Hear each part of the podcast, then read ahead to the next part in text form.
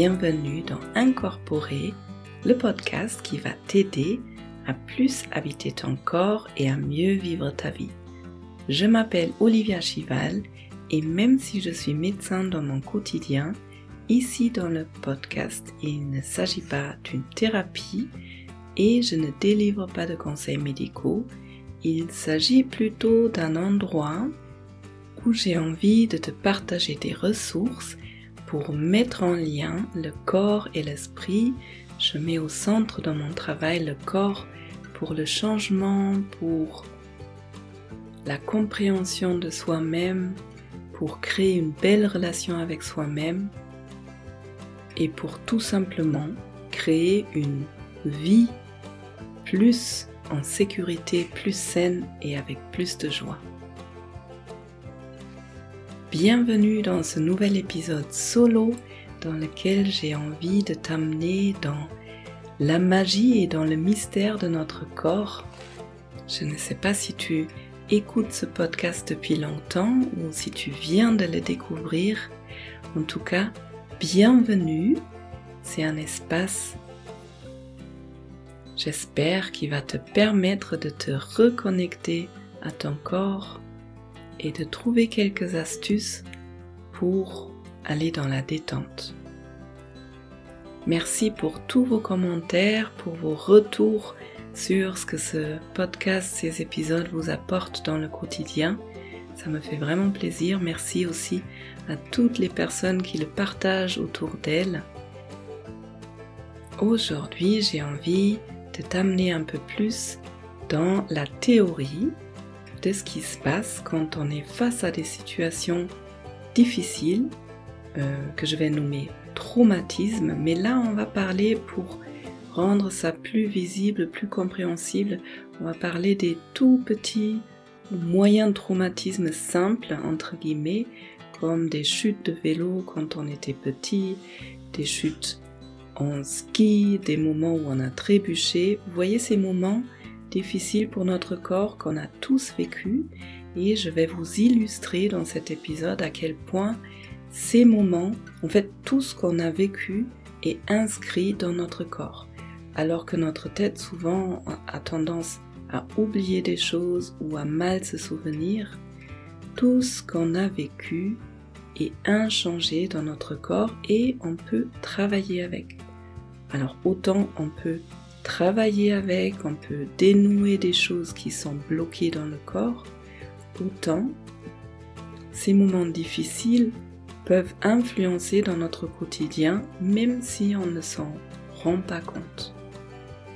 Je vais vous illustrer cela avec des exemples concrets et ensuite je vais aussi vous dire comment on travaille en thérapie des traumatismes, comment on travaille avec ça très concrètement et vous allez voir, c'est assez fascinant. Et juste avant de plonger dans ce sujet, j'ai envie de vous dire que mon cours en ligne Ma sécurité intérieure va reprendre mi-avril pour un mois. Il y aura une semaine gratuite au mois de mars avec des méditations que vous pouvez recevoir tous les jours pendant une semaine. Et ce cours, il est vraiment puissant comme c'est une immersion pendant 4 semaines, c'est une pratique en fait, une pratique quotidienne que vous pouvez faire soit en live 30 minutes par jour avec moi, soit avec des enregistrements. Pendant un mois, vous allez vous mettre en contact avec vous-même tous les jours dans une bienveillance et avec des ressources que vous allez apprendre au fur et à mesure et si vous avez besoin de vous reconnecter à votre corps, d'apprendre à quitter les pensées, à plus être dans la réalité, à apprendre à dire non, à connaître vos propres limites, à apprendre à vous apprécier et à avoir plus de confiance dans la vie, eh bien ce cours il est pour vous. Et chaque année, mais particulièrement au dernier passage de ma sécurité intérieure, j'ai vu plusieurs personnes devenir lumineuses pendant ces quatre semaines et elles m'ont partagé que même leur entourage leur a renvoyé à quel point elles étaient changées et mieux dans leur vie et même à travers des moments difficiles, à travers des difficultés. Je vais vous en partager un peu à chaque fois avant les séances dans les semaines à venir et bientôt vous allez pouvoir vous inscrire pour la semaine gratuite qui aura lieu au mois de mars. Et avec tout ça dit, c'est parti pour l'épisode.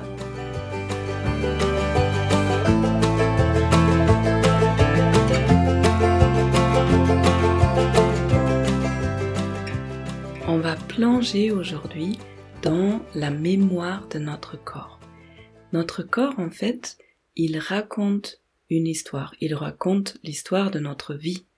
Et si vous êtes thérapeute ou si vous accompagnez des personnes, vous savez peut-être que ce que la personne en face de vous raconte avec ses mots peut être très différent par rapport à ce que le corps vous raconte en même temps.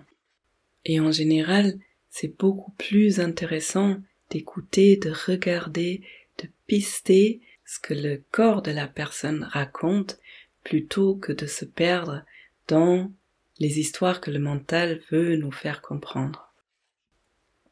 Alors, je ne veux pas dire ici qu'il faut pas écouter ses patients et ses clients, c'est pas ça. Bien sûr, c'est important ce que elles, ils nous disent, mais l'histoire du corps est beaucoup plus vraie. Et comme toutes les ressources vivent dans le corps, tous les traumatismes, les grands et les petits, vivent également dans le corps.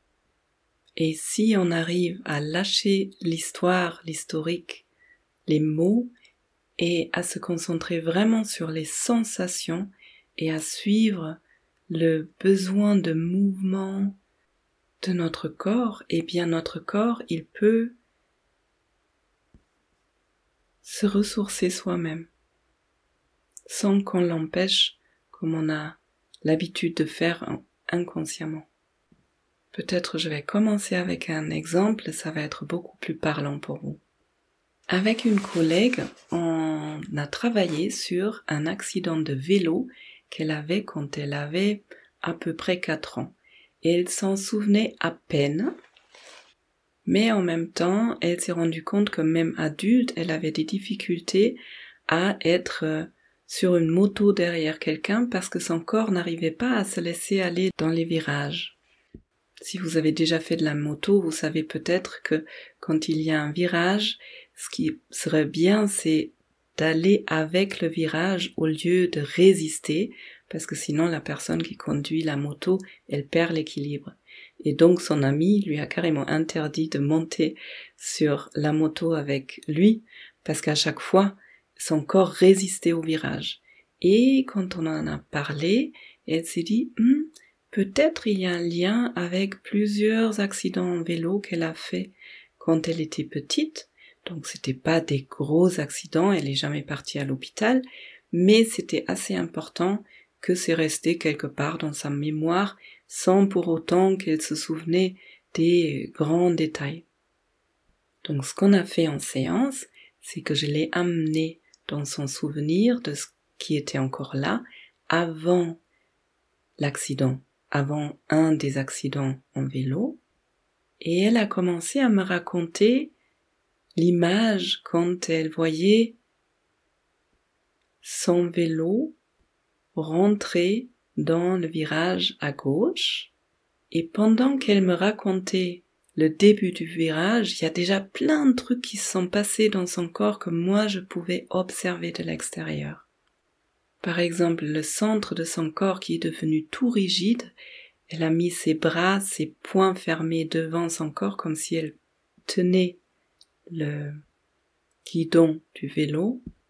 Et pendant qu'elle racontait le moment où elle partait dans ce virage à gauche, il y avait comme deux mouvements opposés dans son corps. Une partie de son corps, surtout la tête et le haut du corps, et les mains qui partaient avec le vélo dans le virage à gauche, et toute une partie à l'intérieur du corps, le centre, qui avait l'air vouloir résister et vouloir partir à droite. Et quand j'ai nommé ce que j'ai vu de l'extérieur, c'est là où elle a pu porter son attention à l'intérieur de son corps et se rendre compte que, ah oui, en effet, c'est étrange, c'est comme si à l'intérieur de son corps, elle était tiraillée entre les deux mouvements.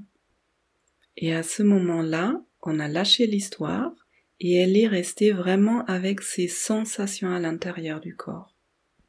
Donc maintenant, je vais faire une parenthèse.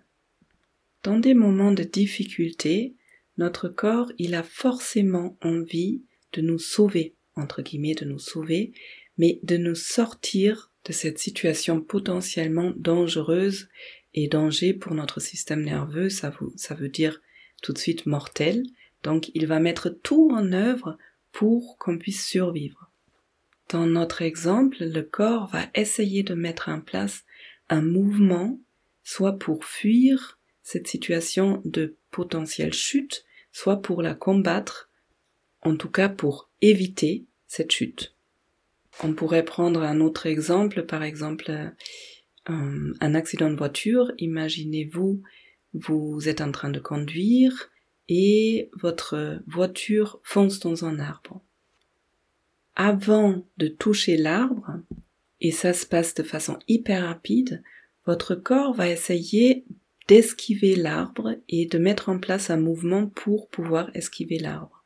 Ou bien un troisième exemple, c'est peut-être le plus parlant, imaginez-vous que vous êtes en train de descendre un escalier et vous glissez, vous avez certainement déjà remarqué que, avant même de penser, votre corps essaye de vous rattraper. Souvent, on se retrouve accroché à la rampe pour nous rattraper avant même qu'on s'est rendu compte qu'on a glissé. Donc, c'est des mouvements qui sont ultra intuitifs et très très très rapides.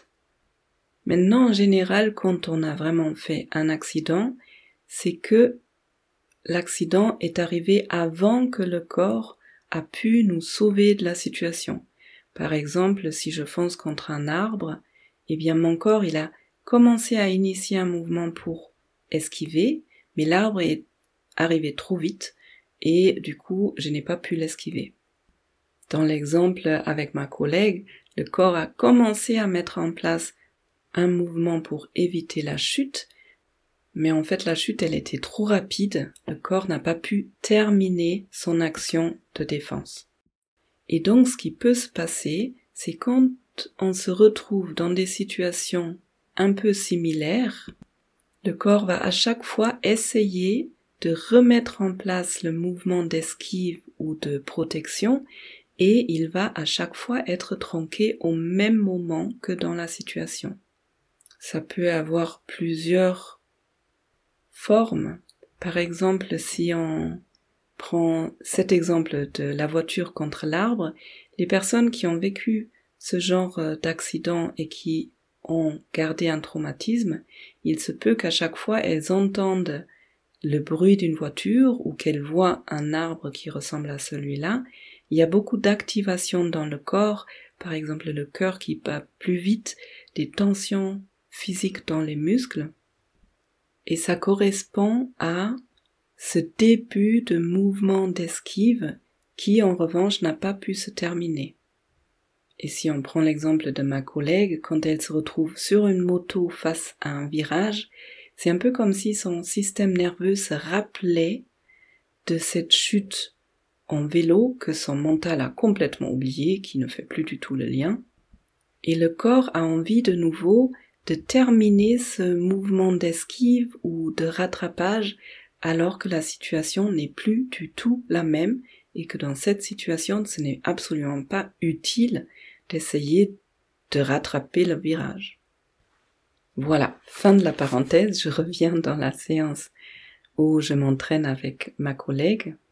Donc en fait, dans les séances où on travaille avec ces traumatismes, on a envie de vraiment retracer ce que le corps a vécu dans cet instant de danger à l'époque. Et donc, rappelle-toi, Cornelia, elle était sur son vélo, dans son souvenir, et elle a commencé à sentir, oh, dans mon corps, il y a deux mouvements contradictoires. Et à ce moment-là, on lâche l'histoire et on va rester uniquement avec les sensations dans le corps.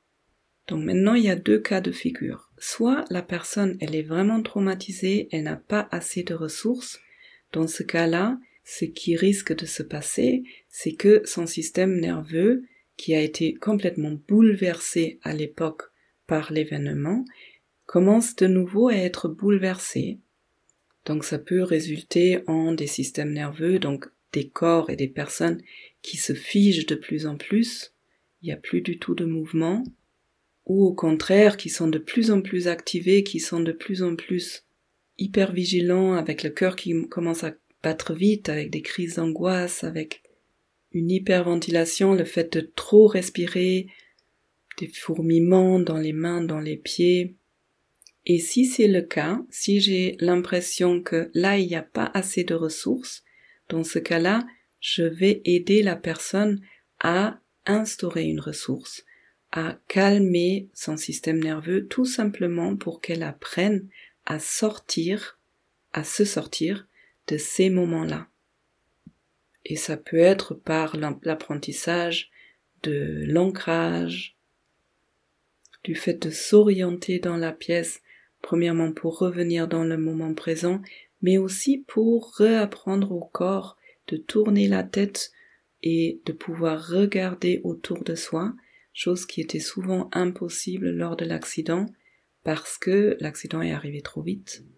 Ça peut être des ressources de respiration, de se centrer, de physiquement poser des limites, donc de pousser par exemple contre un mur, ou tout simplement de revenir en lien avec moi par le regard, parce que le lien avec autrui est extrêmement rassurant et peut aussi apaiser le système nerveux.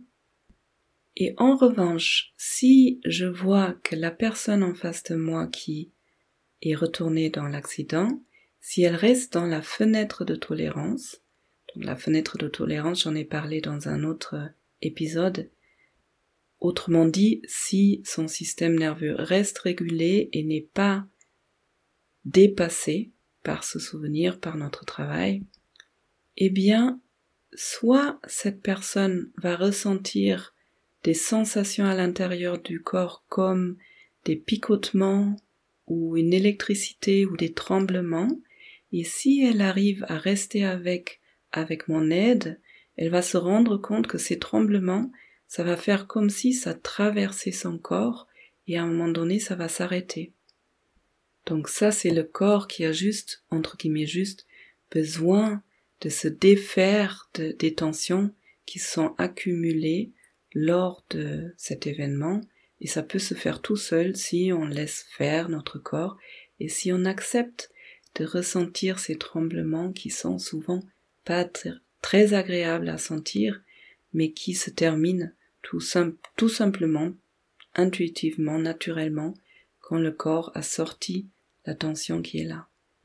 Ou bien au moment où la personne commence à sentir dans le corps et on lâche l'histoire, elle va sentir un besoin de mouvement du corps.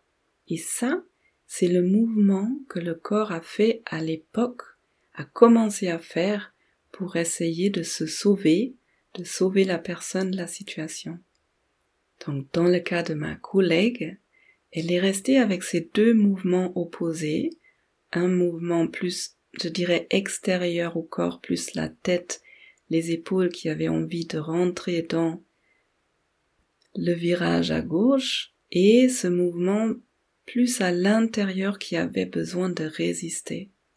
Je lui demandais de rester avec le mouvement qui était le plus important pour elle, et c'était au début le mouvement de suivre le virage. Donc, je l'ai aidé à rester avec ce mouvement et je l'ai aidé à laisser terminer son corps à faire ce mouvement et on fait ça de façon très ralentie donc elle suit le mouvement, elle suit le mouvement jusqu'à ce qu'il s'arrête spontanément. Elle est revenue au centre avec son corps et ensuite il y avait cette envie de suivre le mouvement contraire qui était encore là, donc une sorte de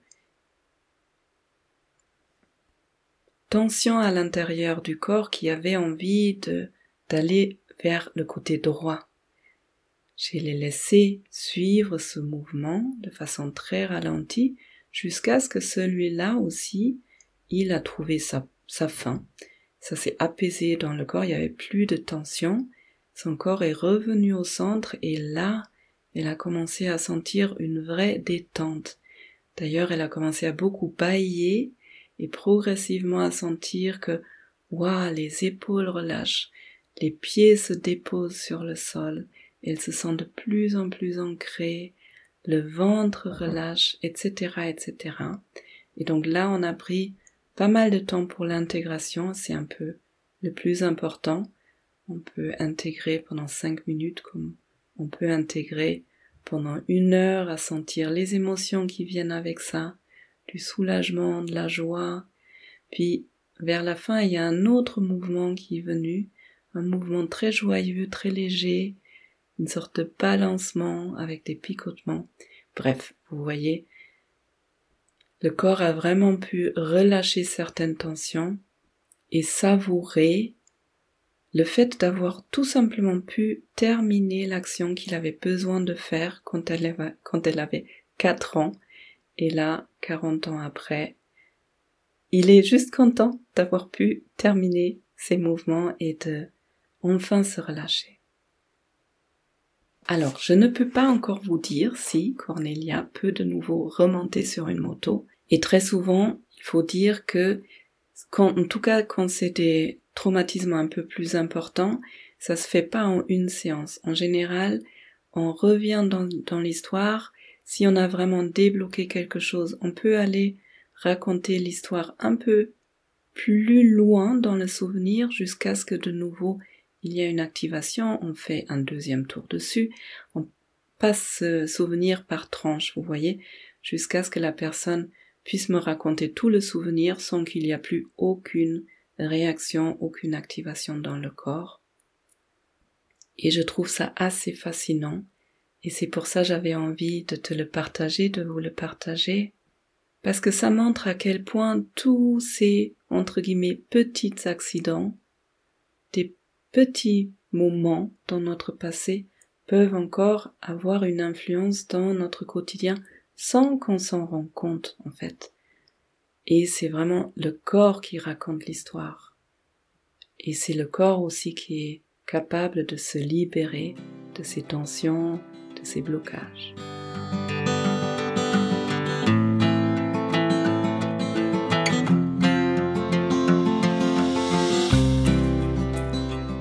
Voilà mon épisode sur la théorie et la pratique de la mémoire du corps, du travail sur les traumatismes. Si ça vous fait envie de travailler dessus, n'hésitez pas à vous chercher des thérapeutes qui sont formés dans les traumatismes. Il y a plein de façons différentes de travailler avec. Il y a l'EMDR aussi qui est une forme de travail sur les traumatismes. Il y a plein de façons psychocorporelles. Il y a bien sûr la thérapie sensorimotrice qui arrive enfin en France. Et euh, voilà.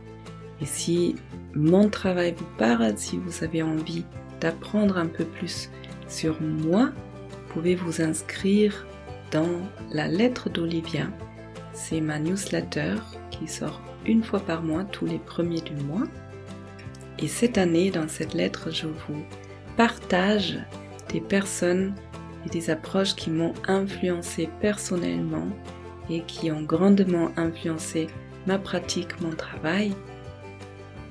Si ça vous dit de d'aller à la rencontre de votre corps avec des outils très pratiques, et eh bien bientôt vous pourrez vous inscrire dans ma sécurité antérieure, le cours en ligne dont je vous ai parlé, et puis Bien sûr, vous pouvez partager cet épisode, vous pouvez laisser des commentaires sur la plateforme où vous regardez ce podcast, où vous l'écoutez.